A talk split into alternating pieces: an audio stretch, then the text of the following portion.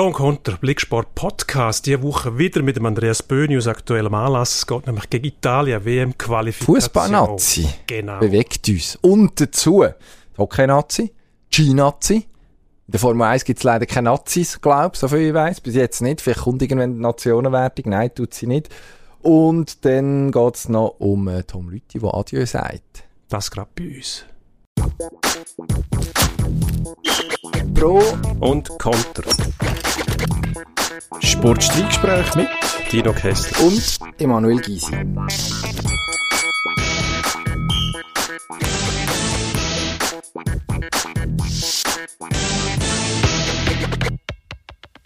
Es wird langsam zu gewohnt. Wir haben äh, einen Fachmann am Start. Es geht schon wieder um Fußball. Andreas Böhni ist wieder bei uns. Du ziehst jetzt ein, hier im Studio. Es macht der Frau unglaublich Freude, mit euch zwei zu reden. Es, ja gut, das kann ich, das, das ist eine Das natürliche, erstens, ja. Und so natürliche haben wir- Reaktion. Mir selber auch gemerkt, dass es durchaus Sinn macht, wenn mal jemand da ist, der tatsächlich etwas von Sport versteht. Und nicht immer nur zwei wären weisend. Was könnte sein? Gut, wir, wir meinen natürlich, wir Ja, wissen alles, das gehört ein bisschen Das dazu. ist ja so. Was ein bisschen unangenehm ist, ähm, der Andi fühlt sich so heimisch, dass er gerade noch irgendwie ein Mobiliar umgestellt hat im Studio. Das sieht man jetzt leider nicht beim Zulassen, aber es sind heute zwei Alphörner ähm, an dem Ort, wo wir aufnehmen, irgendwie installiert. Ich weiss nicht, dürfen wir uns da noch auf, auf etwas freuen nachher? Ja, das ist eine gute Frage. Ja, nein, wir sind völlig irritiert. Aber eigentlich ist schon immer ein Traum gewesen, da mal Lied zu blasen, Dino, oder? Was würdest du machen? Ähm, nein, ich halte mich fern von dieser, von dieser Instrument. Sie sehen zwar schwerer aus, wenn man sie lupfen will, hat man das Gefühl, sie sind äh, viel schwerer, als sie tatsächlich sind, aber reinzublasen, erstens also aus, aus verschiedenen Gründen, lieber nicht, Hm, würde ich sagen. okay, vielleicht später. Mal Vielleicht schauen. wechselt Radio Energy ein bisschen das Geschäftsmodell und Musikrichtungen, oder? Das ist auch äh, alles möglich. Ja gut, ja, die neue Swissness, die sich da durchsetzt, das ist äh, eine Schwinge, die boomt, Horn raus, kann nur eine Frage von der Zeit sein und ja, wer weiß. Dreicheln ist einfach ein bisschen laut. Das ist aber auch angesagt im Moment, habe ich gehört. Also, ähm, schnell weg vom Glatteis, Fußball. Ähm, die Woche wird es wichtig, richtig wichtig für die Schweizer Fußballnationalmannschaft. Stehen noch zwei Spiele an in der WM-Quali. Und der Knüller der kommt als erstes am Freitag gegen Italien haben wir jetzt nicht die allerbesten Erinnerungen von dem Sommer an, die, an den Gegner. Ähm, in der letzten Woche hat man sich aber so ein bisschen angefangen, Chancen ausrechnen, wie die Mannschaft auftreten ist. Und jetzt kommt irgendwie auch fünf Minuten verletzte Meldung rein. Ja, das ist schon etwa ein Schock. Was machen wir jetzt? Ja gut, ich glaube, in dem Spiel hat man ja nicht so viel zu verlieren, oder? Am Schluss haben wir Rang 2 ist ja, ist ja das, was das Ziel war, wo man nachher äh, Playoffs muss spielen, die hammerhart sind. Und darum, ich finde, da kann man relativ entspannt auf Italien fahren, auch mit äh, vier, fünf Verletzten. Kann das sogar noch helfen? Es gibt ja ein bisschen die Geschichten im, im Background bei den Profis einmal, dass man sagt, wenn man, wenn man nicht eine Ausrede, sondern fast schon eine Entschuldigung parat hat, und das ist ja so, wenn ein Haufen Stammkräfte verletzt sind jeweils, dann hat man, wie du sagst, nichts mehr zu verlieren, aus anderen Gründen nicht, dass man sich dann fast leichter tut, weil man den Druck nicht, nicht so verspürt. Oder? Ich hoffe aber schon, dass der Druck ein großes Thema wird für die Italiener, oder? Das du nicht vergessen. Die haben mal die WM 2018 verpasst. Als die Schweden gegen Schweden der Barrage raus sind. Das ist ja ein ähnliches Spiel. Das ist so ein kleines Final. Und da haben sie mit dem Druck nicht können umgehen an der EM, muss man, zu, muss man zugeben, haben sie da ja mit dem Druck einigermaßen können umgehen. Aber ich meine, ja, warum sollen wir dort unten nicht eine gute Falle machen? Aber eben, das klingt jetzt schon so ein bisschen nach ehrenvoller Niederlage. Das, die Zeiten sind ja eigentlich vorbei, seit, äh, seit ein paar Jahren, dass wir, äh, dass wir dort herfahren und sagen, eben, wir versuchen gut auszusehen. Klar, jetzt haben wir es aufschreiben, Chaka, Embolo, Elvedi, super, Fasnacht. Vielleicht ist noch jemand. Ich glaube, das ist so etwa die verletzte Liste. Kobel, aber ich nehme jetzt mal an, dass es im Sommer noch gut geht bis zum Freitag. Äh, ja, genau. Also, das, das sind grosse Namen, wobei beim Embolo hat man jetzt im Sommer wahrscheinlich noch gesagt, schade ist er nicht dabei, aber ja, Ja, geht gut, auch ohne. ist ja schon gut gewesen, rechts aus. Aber ich meine, du hast dafür auch irgendeinen Okafor dabei, wo ich meine, zwei Goal in der Champions League gegen Wolfsburg schießt, der 21 ist. Und ich meine, die Generation, äh, die ist vielleicht ein bisschen anders wie die Generation äh, in eurem Alter oder in unserem Alter. ähm, äh, Achtung. Nein, die können sehr unbekü unbekümmert daher. Ich glaube nicht, dass ein Okafor Vargas, das ist nicht so eine Generation, die sich jetzt wahnsinnig viel Gedanken macht, glaube ich. Bringt er denn den Oka Gut, das ist eine gute und berechtigte Frage. Also von der Hierarchie müssen ja klar der Gavranovic springen. Vorne drin. Ähm, die Frage ist, ob er den Okafor als Stoßstürmer sieht. Gavranovic hat äh, das ein paar Mal gespielt, auch schon als alleiniger Stoßstürmer. Ist ein wendiger Kleiner, aber ähm, ich meine, er wird sowieso eine riesen Aufgabe haben, sofern Chiellini und Bonucci spielen, bevor ich mal ausgehe. Gut Nacht um 6 Uhr, ja. Apropos wendig und klein, wir haben auch noch den Stefan Steffen, oder? Renato Ster, der Stefan Steffen, genau. Ja, der ist auch noch. Nein, ich meine, hinten hat er ja ein paar ähm, wendige Kleine, oder? Hast ja den Zauber. Zwerg, Kraftwürfel, äh, Shakiri, hast äh, Vargas, hast äh, Okafor, je nachdem, wenn du auf der Seite willst springen, Steffen. Das sind ja alles schnelle Spieler. Hm, also, dann knacken wir die jetzt über, über was, die Italiener? Schnelles Umschaltspiel, sagt ja jeder immer. Ja, Darum wir jetzt auch. Ja, ich denke, ja. ich meine, Italien wird wahrscheinlich eher die Tendenz mehr Ballbesitz haben. Ich meine, das ist ja dann die Chance, die du hast. Ich meine, die machen es ja vor allem mit Erfahrung. 34, 37, Giolini, Bonucci, 71 zusammen. Unfassbar. Du addierst noch gut. Äh, ja, vor allem mit einer unglaublichen Schnelligkeit Das hast du sicher gell? vorbereitet gehabt. Nein, das macht einen guten Zehnerübergang, auch, Ja. auch bewältigt. Hervorragend. Ähm, also auf eine Art ist es ein bisschen bitter, oder? Also man hat sich jetzt eine gute Ausgangslage erarbeitet ähm, und jetzt eben muss man irgendwie so, was ist es, schon fast ein bisschen Mängelmanagement betreiben. Einfach, Ja, ja, aber als es ist nicht kleines so ein Fußballland bleibt uns nichts anderes übrig. Ja, aber es oder? ist nicht so, es je kein Mitturnier bei einer Europameisterschaft. Der WM ist aber einfach etwas anderes. WM ist immer so gewesen, dass du als Zweiter dich nicht qualifizierst. Mhm. In der Europameisterschaft wärst du als Dritter noch Barrage gespielt. Also, wo wir letztes Mal eine EM verpasst haben mit dem Hitzfeld 211, da du auch der Barrage noch gewesen. Aber WM ist einfach viel, viel schwieriger. Darum muss man nicht jammern. Im Gegenteil, du musst doch Freude haben auf den Match. Das ist ja einfach der äh, super Highlight wieder und das nächste Highlight in dem Jahr. Und ich meine, ich glaube, es gehen 4'500 Schweizer auf Rom. Das ist ja schon auch unglaublich in der Pandemiezeit jetzt. Das ist großartig. Ja, es ist also eigentlich das, wo ja, als Fußballfan sind wir auf eine Art ja verwöhnt worden, unerwarteterweise ein bisschen im, im Sommer, haben wir es glaube ich nicht alle gesehen kommen, dass es Ja. jetzt für die Nazi so gut läuft, haben wir zwei K.O.-Spiele gehabt, das ist eigentlich das Nächste. Ja, Ja. du würdest jetzt gerade sagen, zu Recht, natürlich gibt es nachher noch die, die, die Playoff, äh, die, die, äh, die Playoff, wie nennt man das? Pool hat man früher in der Zeitung einmal geschrieben, äh, wo man sich dann noch drüber kann qualifizieren kann. Aber du könntest jetzt alles klar machen in Rom. Wir, ja, so, du musst ja dann heim, daheim vielleicht auch nach Bulgarien Wär fahren und gut, nicht dann noch ja. dann nachher äh, stolpern. Aber ich meine, es ist natürlich schon teuer. Es ist nochmal, äh, schon ein Stück schwieriger wie früher. Früher hast du gehabt, hast gegen Nordirland gespielt zum Beispiel, oder? Hast dich qualifiziert zweimal gegen Nordirland. Jetzt hast du noch ein Halbfinale und Finale. Wenn es dumm läuft, kannst du irgendwelche Spanier verwischen oder so, oder? Und das wird schon, äh, ganz, ganz schwierig. Aber grundsätzlich, ich habe das Gefühl, es ist ein bisschen Aufbruchstimmung da mit dem Murat Yakin, der natürlich viel offener ist als sein, sein Vorgänger, ähm, me- medientechnisch, ähm, ja, das 4'500 runterreisen, das ist ja cool. Mhm. Ja, nein, der Muri ist vielleicht noch ein gutes Stichwort. Und jetzt äh, strafe ich mich gerade selber Lüge, rege mich immer auf, wenn Journalisten so das kumpelhafte Vornamen umgeschmeißen, Ja. Muri, so wie ich jetzt gerade mache. Äh, Murat Yakin ist ein gutes, ist ein gutes Stichwort, oder? Er hat irgendwo, ähm, wir haben vorhin zum Mittag darüber geredet, so, äh, ein, Wenn ja wirklich Zeit kann, eben alle im Stress noch gut zu Mittag essen. ja, im Gegensatz zu dir, wo, Ja. wo seit heute Morgen, ich weiß gar nicht, wir haben die gar nie gesehen unter diesen Papier, wo du die eingegraben hast. ah, Papier ist vergisst. Ach, das ist ein Mann von der digitalen Mann, Digital Böhni. Ähm, was kann ich euch sagen? Der Muri, wie wir es eben nicht wollen sagen, ist, ähm, ich weiß nicht, in der Kürze so zu einer Art Integrationsfigur geworden. Um die Nazi herum ist jetzt mein Eindruck. Korrigiere mich, wenn ich falsch liege. Ich habe das Gefühl, die Leute haben ihn richtig gern. Ja, er ist halt Das- auch einer, der äh, also er hat eine Aura, er ist ein Typ, der eine Aura hat, wenn er, wenn er einen Raum betritt und er ist halt einer, der für die Schweizer immer greifbar ist die ganze Zeit, oder? Du, äh, ist auch bei der, ja, ist auch viel nahbarer, oder? Es ist jetzt natürlich schon so, dass der Vladimir Petkovic ein war, der sehr, sehr defensiv war, ich sage jetzt mal, und, ähm, sehr misstrauisch auch.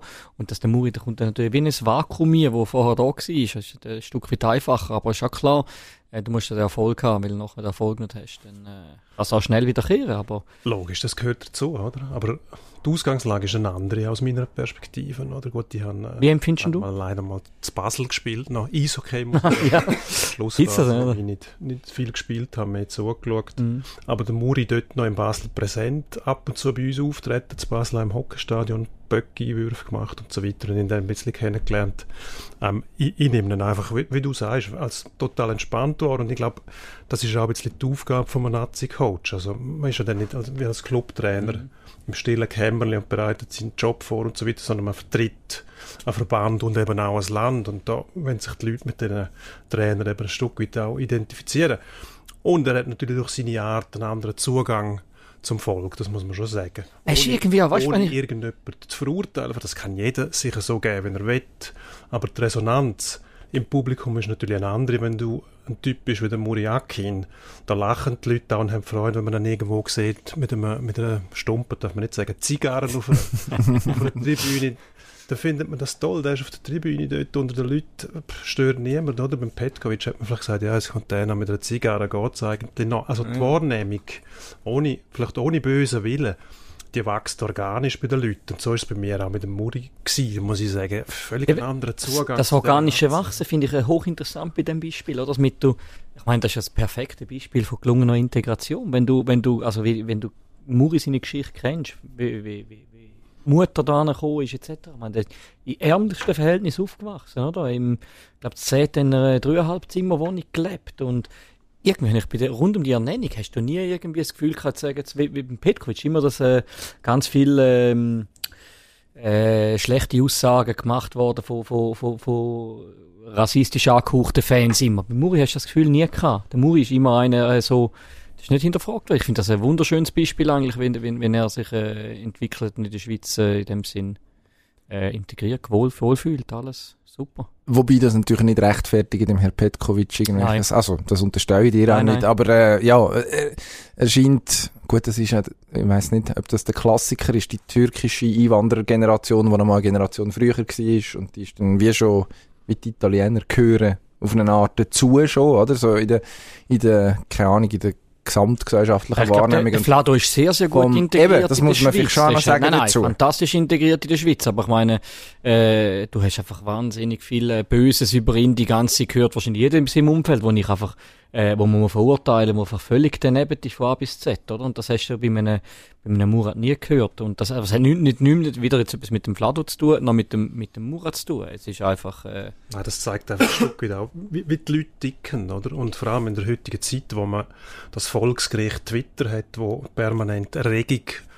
und äh, quasi Wut und Empörung herrscht, wo man mm. dann mhm. eben schnell auf so ein Thema einschwenkt. Oder? Ich verstehe zum Teil, gut, das ist ein anderes Thema, wie die sozialen Netzwerke ähm, im Punkt der Reinigung ähm, funktionieren, dass man da nicht mehr, mehr äh, Cleaning betreibt, dass gewisse, gewisse Aussagen einfach nicht möglich sind. Achso, jetzt komme ich wieder raus, Reinigung. Finde ich, find ich schon äh, seltsam. Also, dass jeder gerade das darf kundtun, was ihm gerade in den Sinn kommt, dass das nie gelöscht wird oder fast nicht gelöscht wird. Ah, äh, Aber da könnte man auch Haufen machen, das nimmst nimmst du jetzt so wahr. Früher hätte einer müssen einen Leserbrief schreiben, wenn er sich ja. äußern Das heisst, zuerst einmal schreiben, was schon die erste Hürde war, was bei den meisten wo die meisten nicht geschafft haben, dann hast du müssen überwinden, noch Briefmarken auf das Kuvert zu kleben und dann hast du das Kuvert noch müssen in den Briefkasten bringen. Heute machst du einen Klick. Ja, Die Meinung ist aus, oder? Das ist also die Hemmschwelle nicht mehr so um. Ist ja richtig, wenn du registrieren musst, etc. Aber es ist, äh, ja. ja, aber es ist einfach viel so ein Moment, wo, wo, wo ich denke, manchmal kannst du dich fast schämen, dass du äh, Schweizer bist, wie, das, äh, wie, was äh, sich über den Vladimir Petkovic manchmal äh, ergossen hat.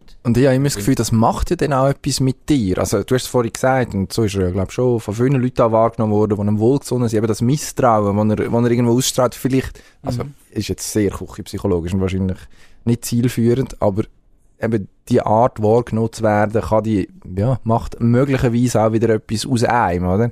Also, dass das Misstrauen, und dann kommst du in so eine, kommst in so eine, in so eine Spirale rein, wo am Schluss niemand gönnt. Und jetzt kommt der Muri, und wir sagen noch einmal Muri, und, äh, und, ähm, es ist ein bisschen, und ist ein bisschen introvertiert so der, der Sonnenschein, oder? Weißt du, ja, der, der, der Vladimir Petkovic macht wahrscheinlich vieles mit sich selber aus, oder? Er ist äh, wie viele Mal nicht unbedingt einer, der sich gerne beraten lässt. Und der Muri ist eher dann offen, nimmt wahrscheinlich andere Meinungen an, oder? Und das ist, äh, das sind einfach zwei völlig verschiedene Charaktere. Und ich, äh, ja, der Vladimir Petkovic natürlich sportlich einen unfassbar guten Job gemacht.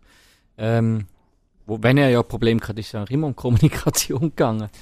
Ja, das ist bis Ob am Schluss irgendwie nichts geworden. Ja. Die Resultate haben ihm dann geholfen, oder? Also das ist eigentlich dann, ja. die Sprache, die am Schluss irgendwie... Ich glaube, du musst den Punkt bringen, wenn du theoretisch jetzt, wenn der Murat Yakin die WM verpasst, verpassen würde, würdest du mit ihm möglicherweise verlängern wegen der Art und Weise, wenn er es gegen aussen macht, wo du vielleicht beim Wladimir Petkovic nicht verlängert hättest, wegen der Art, wo er es gegen aussen gemacht hat. Mhm. Ja, das bringt schon. Ja, das klingt nachvollziehbar. Das bringt sich noch, dünkt mich noch vernünftig auf den Punkt. Masterplan gegen Italien. Der Taktikfuchs Muri kommt ja dann immer. ja, wie, genau. wie, Spannend, wie macht irgendeine, er's? irgendeine Überraschung auspackt auf irgendeiner Position. Äh, nein, aber ähm, ja, das ist auch kompakt stehen, schnell umschalten, Ah, Tempo nutzen. Ah, eh, Bingo. Äh, äh, ja, ja, Bullshit, äh, Bingo, nein, ähm, Plattitüde Bingo. Ja. Schau mal. Das muss der Plan sein. Alles klar. Ähm, was müssen wir sonst noch wissen? Wissen wir alles. Sind wir bestens vorbereitet. Hervorragend. Entspannt auf Italien gehen und etwas holen. Hoffen wir's. Sehe ich auch so. Wunderbar, merci vielmals. Ähm, Danke euch. Wir tun nachher noch abhornen und äh, vielleicht, ich weiß es nicht, mal schauen, ob das unsere Mikrofon aushalten. Bis zum Okay. nächsten Mal. Merci. Das Thema großes Spiel, internationale Partie, wo einiges auf dem Spiel steht, haben wir jetzt einmal abgehandelt. Jetzt kommt der zweite Rutsch. Die Hockey-Nazi spielt am Deutschland Cup. Ah, vom einen grossen Turnier zum anderen. Schon wieder ein grosses Ereignis. Natürlich nicht der Deutschland Cup, das ist mehr, äh, sagen wir, Versuchs, eine Versuchsoperation. Man hat ähm, allerdings, wenn man das Aufgebot anschaut, von Patrick Fischer recht viel bestandene Leute dabei, auch Kandidaten, die durchaus für Olympia natürlich in Frage kommen, mit Jüngeren gemischt. Macht immer Sinn, aber das Spiel gegen Deutschland, da haben wir natürlich schon ein Auge drauf, weil ähm, der verlorene Viertelfinal vor Riga, den haben wir noch, den haben wir noch in Erinnerung. Das war auch das letzte Spiel von der Schweizer Hockey-Nazi, wo wir haben können sehen, selbstverständlich. Darum Stimmt. haben wir schon ein Auge drauf. Also der Deutschland Cup, man wird jetzt da nicht unbedingt ein Resultat messen in der Gesamtbetrachtung. Aber das Spiel, das schaut man sich an und da fragt man sich auch, braucht es da noch Nachbereitung? Also, ich glaube, der Schock, dass man gegen Deutschland dort wieder so auftreten ist wie vor Jahren, nämlich ängstlich, zurückhaltend, abwartend, wie das Häschen von der Schlange, die darauf wartet, dass die Schlange zubeißt, die dann natürlich auch irgendwann zubeißt. Das will man ja nicht mehr sehen und das hat man eigentlich auch abgestellt. Ja, also der Killerinstinkt, oder, ist eigentlich ein bisschen das, was ausgerechnet gegen die Deutschen dann immer fehlt. Man hat es ja sonst in den grossen Turnieren eigentlich anbekommen. Man Ist jetzt, also, ich meine, auf dem Weg zu, äh, zu WM Silber 2018 zum Beispiel hat man ja logischerweise müssen K.O.-Runden überstehen, die zum Teil auch knapp waren, wo man Vorsprünge müssen über die Zeit bringen am Schluss, wo es mindestens mehr, korrigiere mich, wenn ich falsch liege, aber nicht so wahnsinnig ähm, shaky dünkt hat wie das, wo das Gefühl hast, du wart, also man hat wirklich darauf gewartet, dass es jetzt schief geht und dann geht es überraschenderweise schief.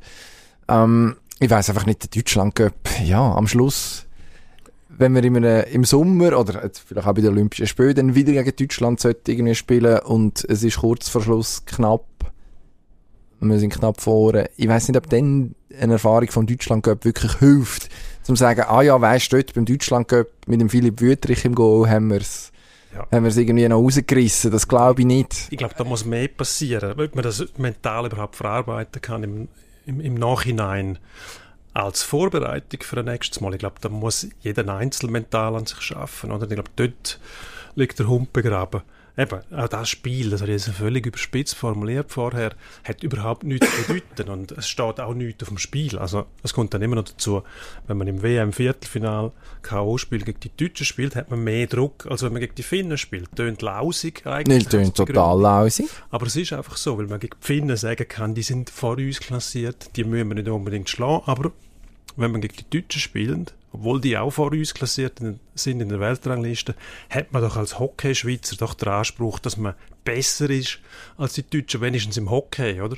Und das ist in der Regel eben nicht genau so, mindestens im Direktvergleich nicht. Darum Im Moment nicht so, nein. müsste man vielleicht eher versuchen, über die Schiene das Problem zu lösen. Nur kauft einem das niemand ab, wenn man sagt, ja, die Deutschen sind Favorit gegen uns. Kein Schweizer kauft das ab. Nein, zu Recht auch nicht. Wir, ja, wir haben vorhin von der, mit dem Andi von der ehrenvollen Niederlage geredet, wo man eigentlich nicht mehr, will, nicht mehr haben Im Hockey ist es ja gleich. Und Deutschland ist, also man muss natürlich sagen, eine Zeit lang haben wir sie wie abgehängt gehabt, hat man das Gefühl gehabt, oder? Jetzt mittlerweile ist es nicht mehr so. Also schon nur, wenn man anschaut, wer in der letzten, in der jüngsten Vergangenheit den Sprung auch in die NHL zum Beispiel geschafft hat.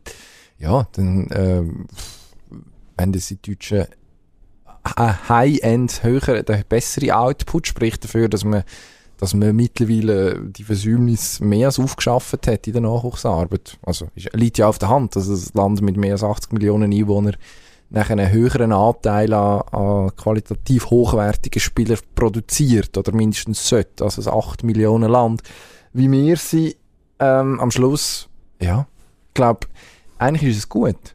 Es, äh, es muss eigentlich bei uns wieder etwas auslösen, oder? dass wir merken, hey, die schlafen auch nicht. Glaube, es tut dem Verband und dem Schweizer Hockey gar nicht schlecht, zu merken, okay, es kommt wieder, es kommt wieder ein bisschen Druck und wir können nicht einfach keine Ahnung, versuchen das Produkt National League zu verkaufen und was mit der Nationalmannschaft passiert zum Beispiel, ja, ist nicht so wichtig oder ist nicht alles entscheidend, das kommt dann von allein.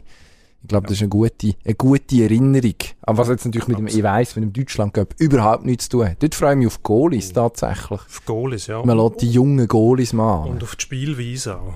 Das ist auch noch etwas, was man muss im Auge haben muss. Nämlich die Spielweise, zum Beispiel in der DL wo ähm, immer robuster war als bei uns in der National League in der Schweiz, egal wie die Liga dann geheissen hat. Vielleicht äh, kann man sagen, vom Tempo her ungefähr gleich mittlerweile. Also in Deutschland wird wahnsinnig schnell gespielt. Das ist überall mittlerweile so, aber die Zweikämpfe werden einfach noch anders geführt und ich glaube, das ist eben schon etwas, was der Spieler auch mitnehmen kann, weil über robustes Spiel auch zu einer, zu einer Selbstsicherheit finden, das fällt einfach. Es gibt andere Mittel, Goalschüsse, das fällt nicht jedem so einfach. Es werden auch oft nicht so viele Goal erzielt. Wie im Viertelfinale, glaube ich, zwei sind es gewesen. Oder eins je. Ein, äh, nein, zwei. Zwei je, zwei nachher Penalty-Schüsse. Es sind nicht so viele Goal, also man muss über den Kampf können ein Spiel finden, wie es so schön heißt. Weil es ist tatsächlich nicht nur mehr, weil durch den Körperkontakt finden viele Hockeyspieler zu ihrem Selbstbewusstsein. Ähm, und der Deutsche verhält das halt einfach ein bisschen einfacher, weil sie in der Liga auch ziemlich robust spielen, oder? Sie haben die Typen einfach auch, die im Wettkampf sofort bestehen können. Und dort kann man sich auch daran orientieren, ohne dass man das Spiel Gesundheit der Gysi, das kratzt da ja. bis im Hals, haben wir gemeint, Das ist ganz schlimm. Irgendwie an dem orientieren muss und wissen, dass der Deutsche das grundsätzlich leichter fällt als uns. Es ist so die... Dem Wissen sie eben es woanders können zu packen. Es ist so die völlig, ein völlig irrationales Selbstbewusstsein eigentlich, das die an den Tag legen, wo aber eigentlich gut ist, mindestens ein paar von denen brauchst in einer Mannschaft, wo einfach das Gefühl haben, so, eigentlich bin ich sowieso besser, als auch das Gefühl haben und das auch eigentlich mein tatsächliches Talentlevel zulässt. Und mir denke das ist so, Oh, das ist jetzt ein Klischee. Aber die, die zeichnen so deutsche Mannschaften häufig aus, habe ich den Eindruck. Mentalität, sagen sie dann dem irgendwie, dass äh, das einfach machst und tust, als ob eh schon der Größte wärst und am Schluss glaubt es noch irgendjemand. Das heisst, was, auf was kommt es an am Deutschland ganz kurz? Was, was wollen wir dort sehen? Außer dass wir uns revanchieren für die Schmach vom vergangenen Frühling. Ja, das würde man dann natürlich streichen, obwohl es überhaupt nichts bedeutet. Nein, eigentlich freut man sich nur zum Drambühl sehen, weil man sich immer freut, Drambühl zu sehen. Bühli mit 38, egal wo der ist, der spielt mit Freude.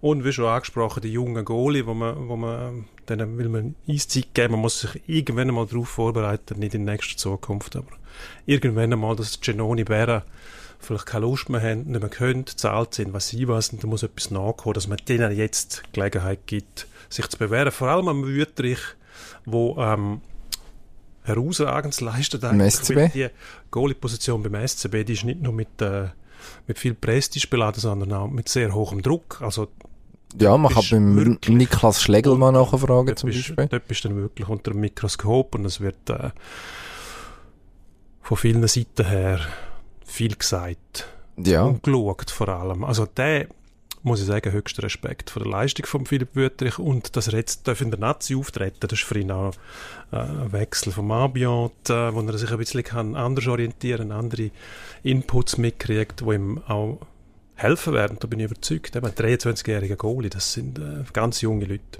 Äh, andere, anderes Ambiente, andere, andere Eindrücke, andere Einflüsse beim Herrn Wüttrich.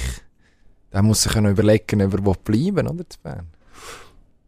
Ja. Dann haben sie Vertrag läuft aus. Das ist eigentlich, das ist eigentlich noch blöd für einen SCB. Jetzt hat man, hat man wieder einen wahrscheinlich. Also es sieht sehr gut aus, oder?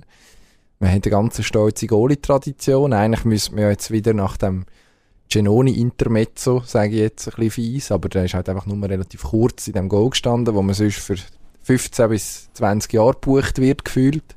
Jetzt hat man wieder einen, wo man darauf setzen könnte, langfristig wahrscheinlich. Müsste man eigentlich alles dran setzen, dass man den kann behalten kann. Ja, ich denke, das wird auch gelingen. Aber gerade der Wechsel vom Genoni zeigt halt auch ein bisschen, wie sich der Stellenwert vom SCB verändert hat. Früher wäre das keine Frage gewesen, dass man bleibt.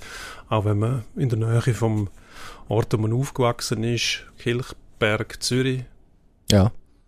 Kil Kilchberg. Kilchberg heisst Kilchberg, das, ja. ja, genau. Dort, wo geschwungen wird auch manchmal. Schön am See gelegen. Ah, man dort in der Nähe sein will, wenn das wichtig ist, das kann man verstehen. Es geht um familiäres, obwohl man sagen kann, die Schweiz ist ja nicht so groß, jetzt wie zum Beispiel Nordamerika, wo man, wenn man in Kalifornien lebt, nicht einfach kann schnell an die Ostküste daheim vorbeischauen.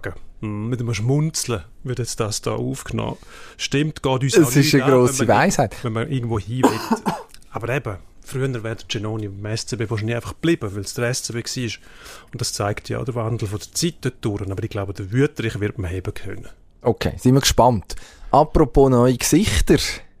Die Überleitung zum Parallelreisen vom kommenden Wochenende. Die Skisaison geht auf eine Art so richtig los. Wir haben ja Sölder schon gehabt.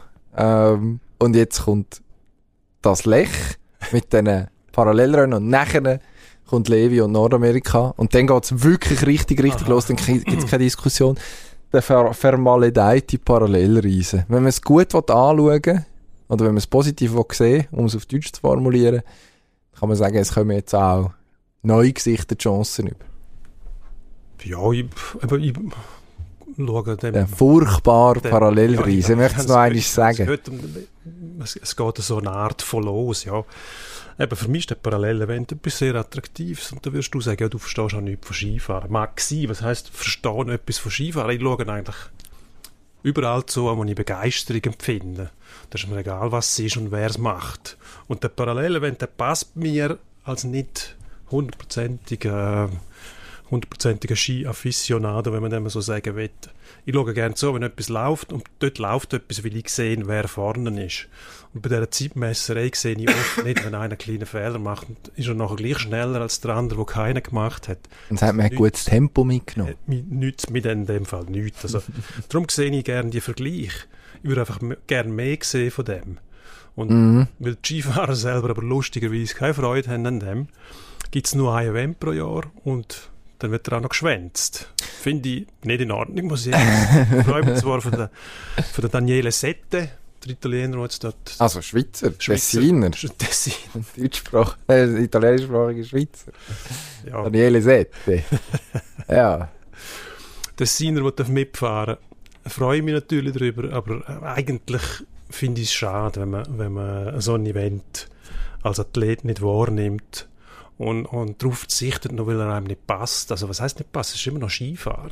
Ja, natürlich ist es Skifahren, aber wir haben ja vor ein paar Wochen den Ja, ja. Kollegen Marcel W. Perren da gehabt, der das ja. Ja. schön erklärt hat. Ich muss das jetzt nicht alles noch einmal wiederholen. Nein. Ich glaube, das ist langweilig. Sonst hört einfach die Folge, die ist so oder so. Ähm, Finde ich sehr aufschlussreich gewesen, was man Mhm. dort über das Skifahren und über den hat können hören. Ähm, also mich, mich ärgert es, weil es einfach ein vergebenes Skiwochenende ist wieder, oder? Also man hat einen Anlass, also man kann sich auch aus FIS-Perspektive auch fragen, also man kann natürlich sagen, hm, blöd, dass die das absagen, beziehungsweise, dass die das schwänzen, boykottieren, wie auch immer, dass man es nennen. Aber es hat- gibt ja schon Gründe. Also von, zum einen von der Verletzungsgefahr, über das Format, das nicht fair ist. Und dort hat FIS natürlich versagt. Insofern, dass, dass sie jetzt acht Monate oder wie lange Zeit gehabt hat, um an diesem Format etwas zu machen. Um das irgendwie anzubekommen. Man hat im eigenen Verband können fragen, bei den Alpine Snowboarder zum Beispiel, gibt's gibt's, äh, also kennt man das Problem, oder hat man das Problem auch vor ein paar Jahren kennt, wo man das Format umgestellt hat von zwei Läufen parallel auf nachher nur noch einen und dann gibt's natürlich gewisse Sachen, die man muss beachten, damit das nicht unfair wird. Was ja eben an der WM, das ist der grosse Aufreger gewesen, dann passiert ist. Also dort verstehe ich nicht ganz, warum als man nicht in der Lage ist, das Format, also wenn man schon darauf setzen das wenigstens irgendwie zu flicken, dass es, dass es halbwegs, ja, den Anschein macht, dass man sich ernsthaft damit auseinandersetzt. Jetzt in Lech, das wird wahrscheinlich jetzt kein Problem sein, dort, dort, dort wird sicher nicht, oder nein, nicht sicher nicht, aber höchstwahrscheinlich nicht so ungleich sein, wie es jetzt an der WM in Cortina war zum Beispiel. Also das, ja, immerhin, das ist ein Argument, wo man, wo man pro FIS kann anführen Aber grundlegend hat man, also die Probleme sind immer noch die gleichen und das verstehe ich nicht. Und dort verstehe ich auch als Fahrer, dass man sich jetzt nicht ernst genommen fühlt, zum Beispiel. Das einfach heisst, ja gut, hm, Gut, dann komme ich halt nicht.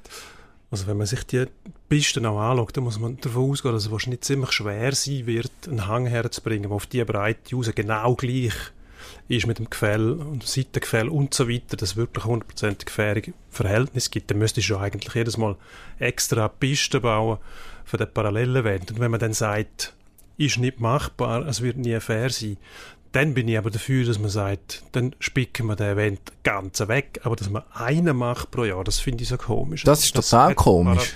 Marcel W. Pern bei uns auch schon erklärt, warum das so ist. Ja, man, es ist so ein bisschen das Zwischending. Man hätte ihn gleich, aber man hätte ihn nicht gern. Fahrer verzichten darauf, dann müsste man eigentlich tatsächlich sagen, dann streichen wir das aus dem Programm. Aber eben, wenn man schaut, wie die FIS reagiert, auch ein riesen Verband, ähm, ja, Ich bin jetzt gespannt. Also positiv, Träg, ja, das kann man sagen. träg. Positiv formuliert kann man sagen, mit dem Herr Elias, dem neuen Präsident, gibt es ja doch ähm, jetzt Bestrebungen, dass man gewisse Sachen ändern will. Ich bin gespannt, was man wirklich macht. Eben die ominöse Zukunftsgruppe mit Peter Schröcksnadel drin und äh, möglicherweise, möglicherweise. Bernie Ecclestone, genau. Visionär, alles Visionär. Gott, Bernie Ecclestone muss sagen, der fackelt nicht lange. Der merkt, etwas funktioniert nicht. Ähm, stimmt das, was ich jetzt noch sage? Nein, das stimmt auch nicht. Man überhaupt nicht.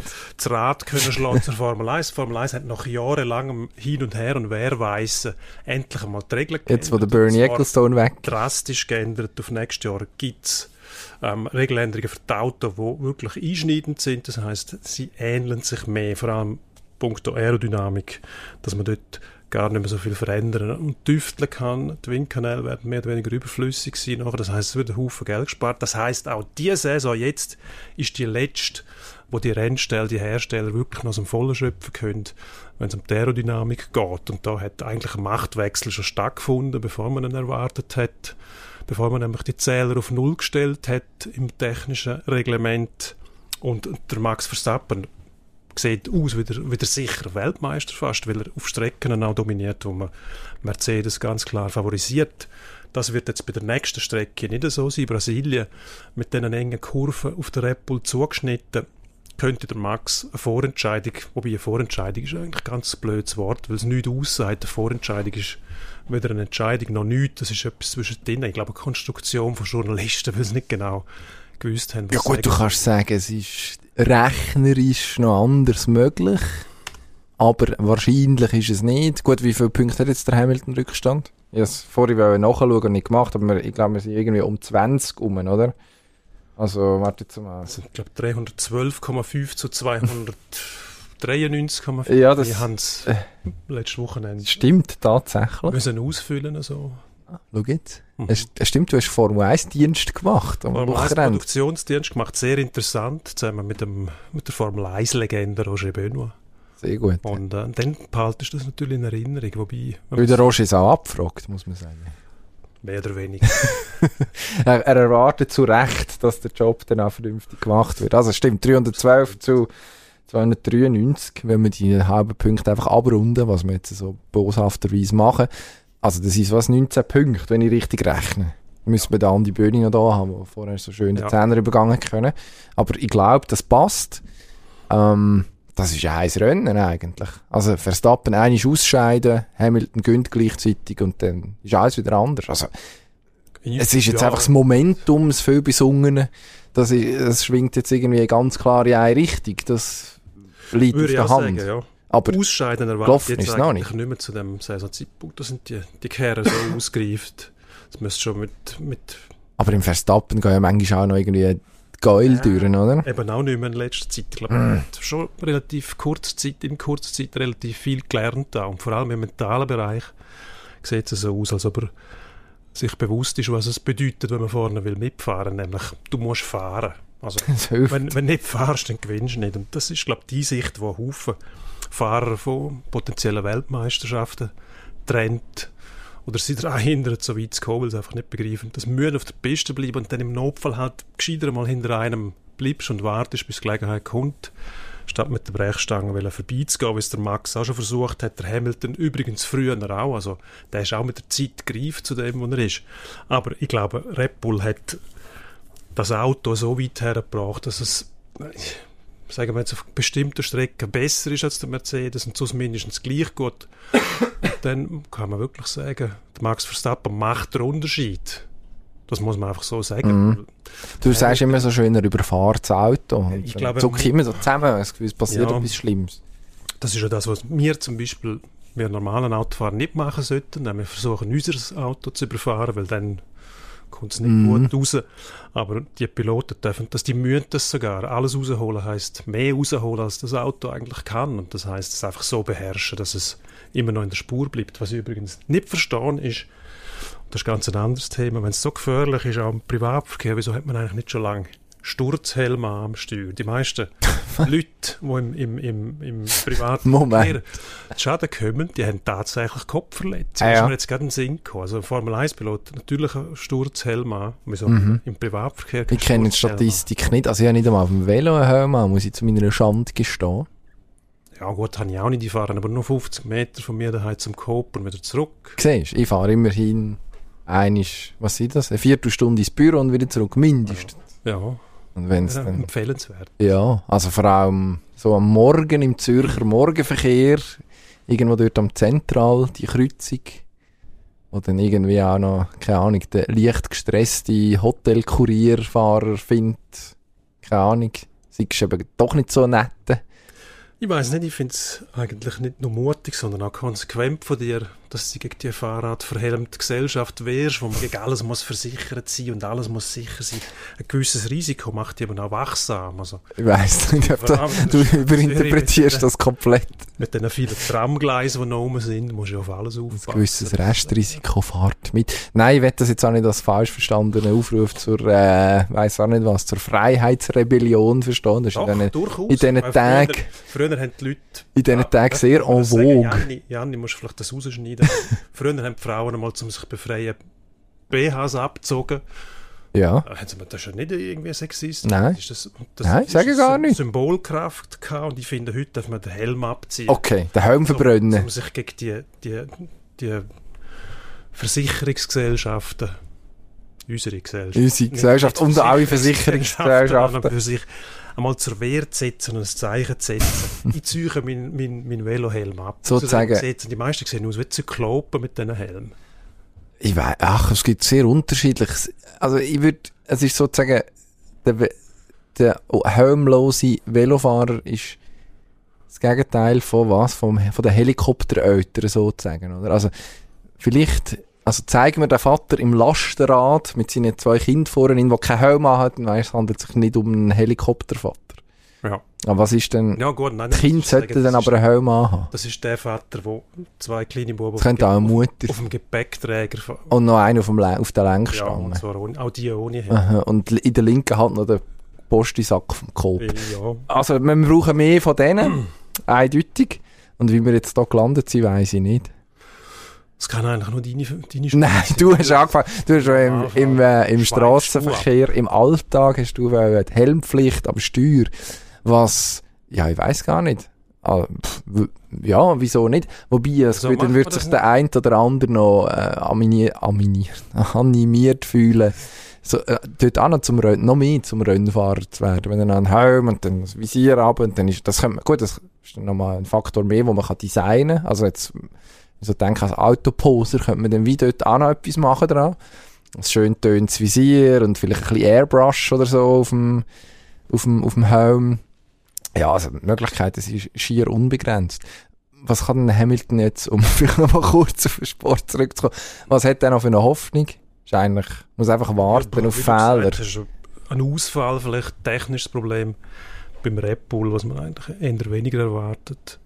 Hm. In dem, zu dem Zeitpunkt von der Saison sind die Autos dann schon ausgereift und etwaige mögliche äh, Fehlerquellen oder Ris Risikoquellen sind, sind mehr oder weniger ausgeschlossen. Also erwarte ich nicht einen Crash vielleicht, man weiß es im Start, was passiert. Brasilien hat doch noch das Senna zu Beginn abfällig also wirklich tatsächlich eine Mhm. anfällige Strecke, das meine ich damit, ist, ist ziemlich riskant dort. Also wenn du dort etwas riskierst, bist du schnell mal neben draussen oder verlierst einen Haufen Plätze. Was Also ja jetzt- eigentlich bei Max nicht, der hat in Mexiko auch einen, Blitzstart hergelegt. Muss der Walter. Bottas eigentlich an Säcke. Wo ist das, wo ist das gewesen? David Coulthard, wo der Schumi eigentlich hat auffahren bei einer Überrundung, oder Spa ist das in Spa Das? Im ich Regen von Spa. Ist im Regen gewesen, ja. Also das muss eigentlich der Move sein von Mercedes, oder? Dass der Bottas einfach irgendwie irgendwie vor den, vor den Verstappen geratet und dann muss unvorhersehbar bremsen. Also Ja. wobei, ich glaube, es ist damals nicht ganz eindeutig nur im Coulthard seine Schuld gewesen. Aber Das äh, hat der Schumi behauptet nachher, oder? Ja, das ist Gut klar gewesen, ja. In, in die Mercedes-Garage. Hat sich dem, äh, vorknöpfen. McLaren-Garage gestürzt ist, dort gestürmt ist. Aber natürlich sagt man, wenn die Sichtverhältnisse so schlecht sind, kannst du nicht einfach vom Gas gehen. Und wenn, wenn das Auto tatsächlich nicht mehr hundertprozentig läuft, dann musst du eigentlich neben raus bei diesen Verhältnissen. Oder? Mhm. Was da möglich war, war eine richtig Pass-Top-Schikane, gewesen, wenn es mir recht ist, wo der Kult halt im Schritttempo gefahren ist. Also er hat, hat den Verdacht nie vollständig können enthärten dass er dort äh, eine Schelmerei im Sinn gehabt hat. Weil, ein bisschen schaffen noch. ja, Ja, also das, vielleicht ist da- das Playbook, müssen wir vielleicht aus Mercedes-Sicht noch einiges, noch einiges versuchen anzuzapfen, dort irgendwie. Ach, die Aufregung. Es für uns wäre es gut. Reden wir noch an- ganz kurz über TÜV. Mhm. Dein Lieblings-TÜV-Fahrer? oh jetzt. Tom Lüthi. Ja, Thomas Tom Lüthi. Ähm, nein, es wird ein grosses Wochenende für ihn, tatsächlich. Es ist nämlich die letzte TÜV-GP, die ansteht. Nachher ist fertig. Du hast dich ähm, da manchmal markiert über äh, Tom Lüthi und über seine, seine was ist es, Rasenmeier-Klasse, meine ich noch, im Ohr zu haben. Ähm, vermisst du ihn schon? es tut mir leid, ich vermisse ihn ein bisschen. Aber ich hätte ihn gerne schon früher vermisst, muss ich ehrlich sagen. Also ich, es tut einem dann wie ein bisschen weh, wenn du mal Weltmeister bist und nachher so lange so lange Zeit versuchst du ja auch in anderen Klassen zu bewähren, einmal endlich, einmal glaube ich auch MotoGP, also in der obersten Klasse, wo dann Ja, eine Saison. nicht geklappt hat. Gut, das braucht natürlich, es geht ja nicht nur ums Fahrerische können dort, ob man, es dort schafft oder nicht, da muss alles zusammenpassen. Was man sagen kann, er tritt sicher nicht auf dem Höhepunkt ab. Das kann man Daher- sagen, ja. Aber er haltet sich immerhin an den Wrestler-Kodex, also die richtigen WWF, glaube ich, oder wie die heißt, WWE mittlerweile, das Spektakel, der Zirkus der Wrestler, wo es den Ehrenkodex gibt, you go out on, on your back, also du trittst zurück und zwar mit einer Niederlage und nicht als großer Champion. Das machen die dort scheinbar. So habe ich beim Dave Bautista gelernt, mittlerweile Schauspieler, ist ein großartiger Typ übrigens. Und beim Lütti muss ich sagen, er nimmt jetzt also wirklich auch mit Größe. Ja, Also, also das muss man... Jahren hat sie immer noch versucht. Ich finde es halt schade, wenn man, wenn man dann so früh Weltmeister wird und dann so lange weiterfährt und es nie mehr auf die Reihe kriegt. Dann, äh, aber bewundernswerter Willen und Ausdruck. Ja, und also auf eine Art auch eigentlich noch, also jetzt aus journalistischer Sicht, eigentlich noch eine gute Geschichte, oder? Also er hat es mal geschafft, relativ früh, irgendwie was der sechste jüngste Weltmeister gewesen, der 125er Klasse. Also, er hat ja eigentlich viel darauf hergedeutet, dass er etwas kann. Und nachher ist er ewig der, äh, der nächste, der nächsten Titel hinten gesäckelt, habe ich wollen sagen, aber man müsste auf Gefahren sagen, oder? Also irgendwo, ja, hat es dann gleich nicht ganz gelangt. Es ist so ein bisschen unvollendet, ist, es tönt immer so gönnerhaft, weil eben, er hat mal einen Titel gehabt, er hat eine Saison MotoGP gefahren, aber er hat irgendwo so nie seine Finger um das, um das Ding herum bekommen, was du Gefühl hast, so jetzt, jetzt packt er es so richtig. Hat, ist, ist manchmal näher dran gewesen. Und ich, ich habe das Gefühl, wenn er, was ja auch möglich gewesen wäre, dass er in der Moto 2, und, äh, was ist das, Viertel-Liter-Klasse, irgendwann mal, irgendwann mal den Titel hat, wenn das vor vier, fünf Jahren passiert wäre, würde man ihn völlig anders anschauen. Also wenn der frühe Mhm. WM-Titel nicht gewesen wäre, nachher hat er noch den Roger Federer geschlagen in der Wahl zum Sportler vom Jahr, was er, wo er überhaupt nicht dafür kann, was natürlich ein Fahr Publikumswahl gewesen. ja, ist natürlich eine Farce gewesen, oder? Also, best, ja, Federer dort auf dem Gipfel von seinem Schaffen und ich kann dir nicht sagen, wie viele Grand Slams, aber wahrscheinlich drei gewonnen in diesem Jahr. Auf jeden Fall völlig klar. Weltsportart Tennis und dann hast du einen TÜV-Fahrer in der, sag jetzt mal, kleinsten von den drei ähm, GP-Klassen.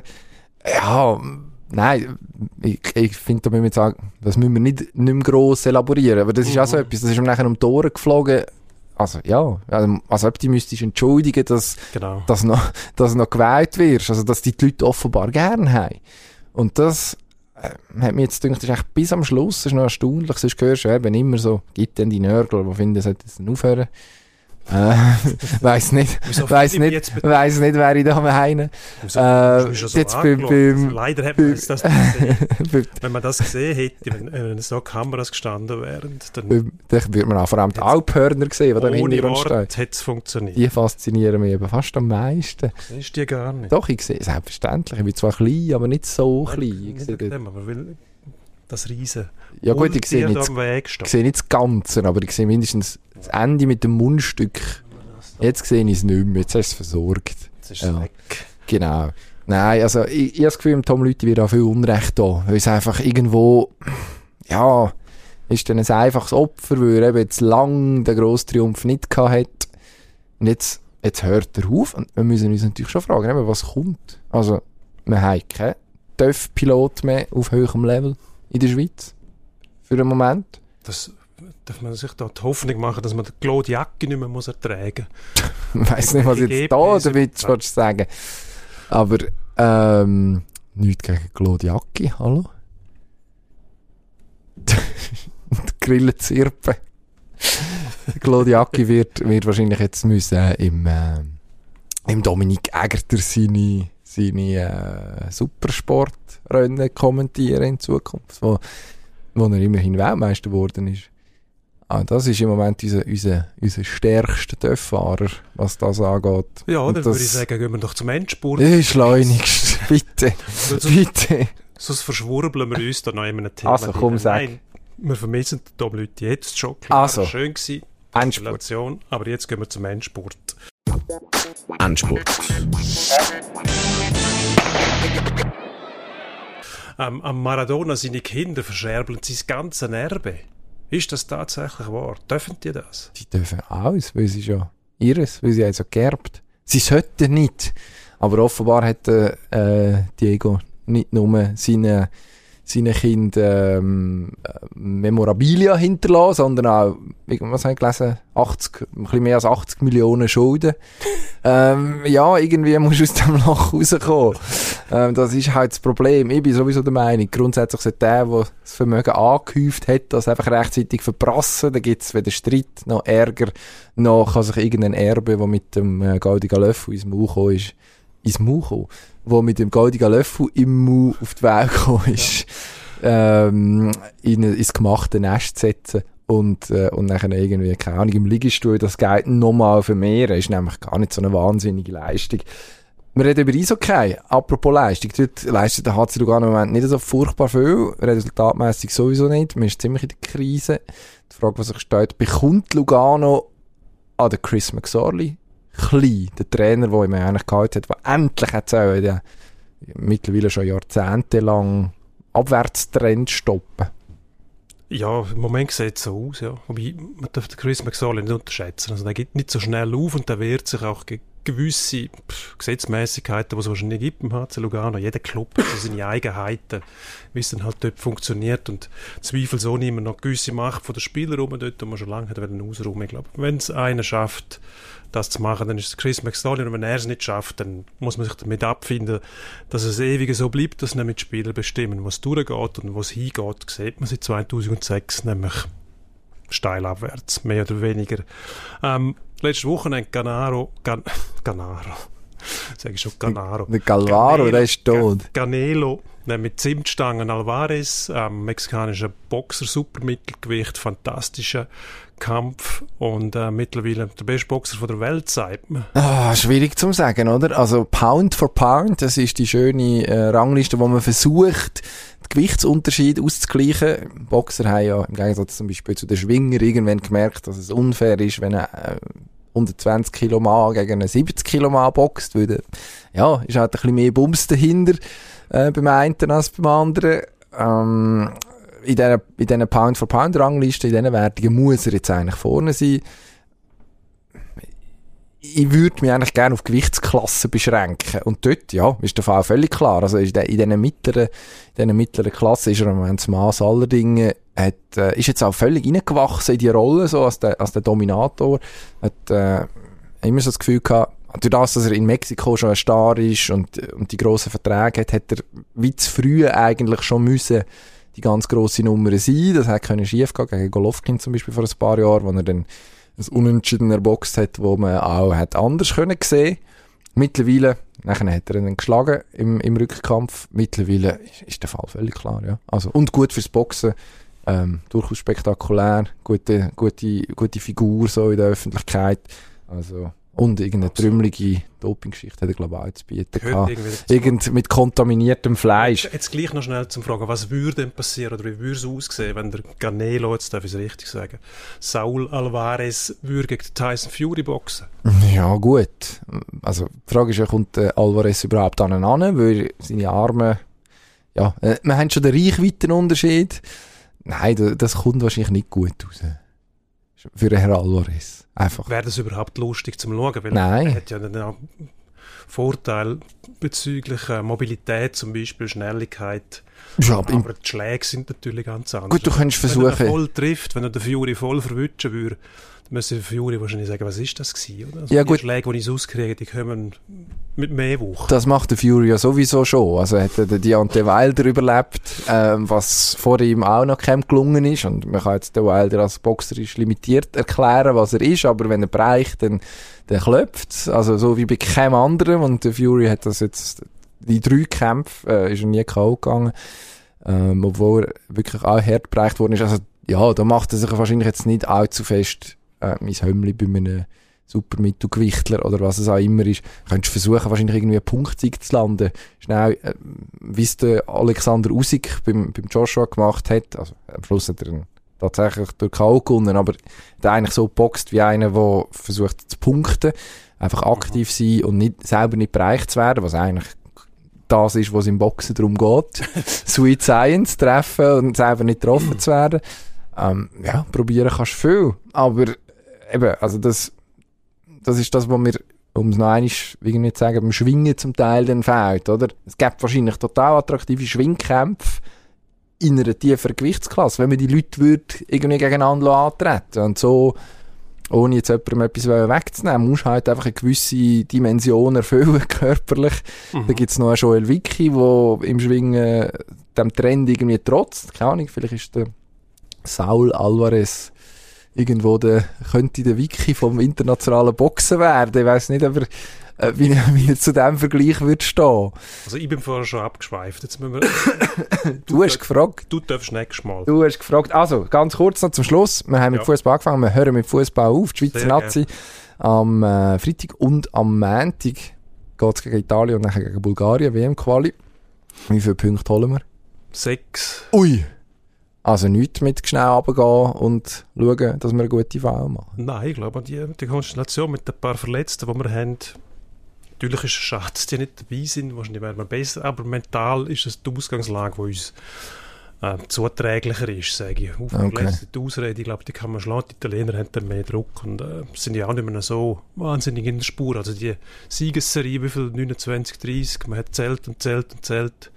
Ist Ja, irgendwann ist zu gegangen nach der EM, logischerweise. Und ähm, ja, Aber gegen eine grössere Kragenweite als unsere. Jetzt am, Ja, äh, nein, ich glaube, also so Entschieden muss an sich drin liegen. Ich glaube auch, wenn man das Personal anschaut, wo eben vor allem in der Offensive ausdünnt ist, Elvedi hilft jetzt natürlich auch nicht, dass er nicht kann spielen aber ich glaube, mindestens ein No-No. Und die Italiener wissen ja dann, ja, man hat das bessere Go-Verhältnis, ist also wahrscheinlich weiter. Und dann müssen wir einfach gegen Bulgaren versuchen, 8-0 gewinnen oder so. ja. Also vier Punkte, sage ich. Ich sage 1-0 Steffen, irgendwie 90. plus. Stefan, Aus- Aus dem Stefan. Nichts, Stefan, mehr Stefan. oder weniger. Okay, das wäre schön. Links Couloir, rechts reinschneiden, Schuss, Goal. Perfekt, also. so Äh, so haben wir es gehört. Ich hoffe, du hast recht. Ähm, merci fürs Zuhören. Dankeschön. Und abonnieren. Auf Wiederhören. Adieu. We'll be right back.